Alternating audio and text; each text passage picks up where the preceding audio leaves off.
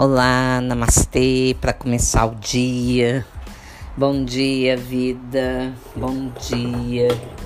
Vamos com a café, né, gente? Maquininha não tá aqui não, mas vamos tentando aí. Oi. Pessoal, hoje nós vamos falar de algo. Opa! Que movimenta muita energia. E movimentou, né? Tô colocando micro-ondas aqui no lugar. Ai, qual é meu café? Vamos lá. Pronto, vamos começar com a café. Pessoal, término de namoro. Terminei o namoro, e aí? E agora? A confusão, né? Quer terminar o namoro, mas não consegue sair do término são as culpas, né? As dúvidas. Então, quero clarear algo aqui. Primeiro, que quando alguém decide namorar, ninguém decide sozinho, ah, eu vou te namorar, e a pessoa aceita. Não, a pessoa também, de alguma forma, decidiu. Ela também quis, né? E quando, quando quer terminar? Será que é só um que decide? Né? Vamos lembrar aí que o inconsciente é fofoqueiro, né? Então, quem tá de fora faz a leitura. É. Os dois quiseram. Ambos, de uma forma ou de outra, já vinham pensando. Só que alguém, né? Dos dois, entre os dois, alguém teve coragem de verbalizar. E aí vem o término. Claro que aquele que termina se sente mais culpado, porque a tendência é o outro colocar no papel de vítima. Só que não tem vítima. Por quê? Porque ambos pensaram da mesma forma. Não verbalizaram, mas pensaram. E quando fala, aí a tendência é pensar que fulano terminou com ciclano. Não, ambos terminaram. Por quê? Porque ambos têm responsabilidade. Tem responsabilidade no namoro, tem responsabilidade no término do namoro. Responsabilidade. Eu não disse culpa, eu disse responsabilidade. Né? Não existe criança, todo mundo é adulto. Então nós temos que saber namorar e saber terminar. Terminar com elegância né? Não mascarar nada.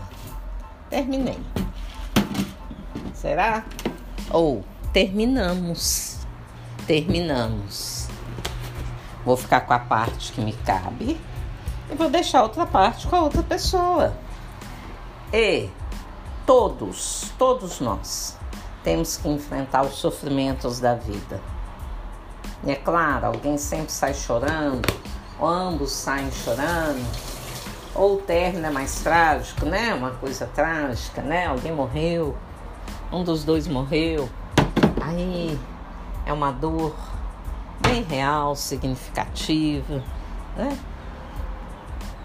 Porque a gente sabe que aquela pessoa não vai voltar.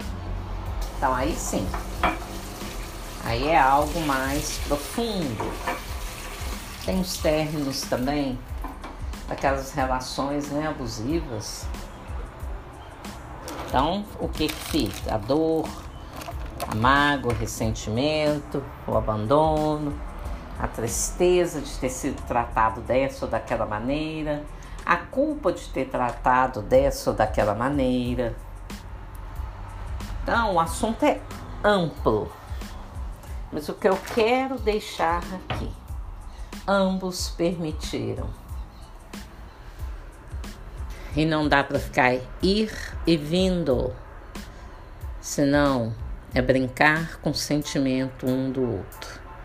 Terminou, tentou de novo, terminou, chega, basta. Sentimento não é brincadeira. Então a gente não brinca com sentimento de ninguém, mesmo de forma inconsciente. Então, ouvindo isso, já vai para a consciência, né? Conscientemente ambos tomam uma decisão. Vai para o subconsciente, o subconsciente é tagarela. Ele fala o tempo inteiro. Então ele começa a arrumar confusão para materializar aquela decisão ali interna. Ah, vou terminar. Ah, fulano é diferente de mim. Ah, isso e isso na pessoa não aguento. Gente, quando ama, aguenta. Não deve aguentar o quê? Agressão, de qualquer forma. Mas uma coisinha ou outra ali, quem ama aguenta. Quem quer ficar junto aguenta.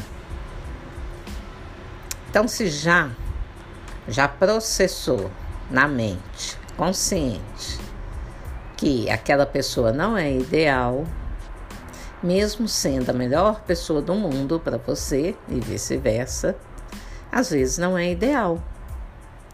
Então, mais correto é você ser íntegro com você e com a outra pessoa. E tomar a decisão de se retirar da relação, levando com você apenas seus 50%, deixando os outros 50% com a outra pessoa. Isso é uma relação a dois. Responsabilizar-se pelo relacionamento, seja de qual forma for, é nobre, é elegante. É isso aí. Namastê, namaskar, vamos pra vida, saravá.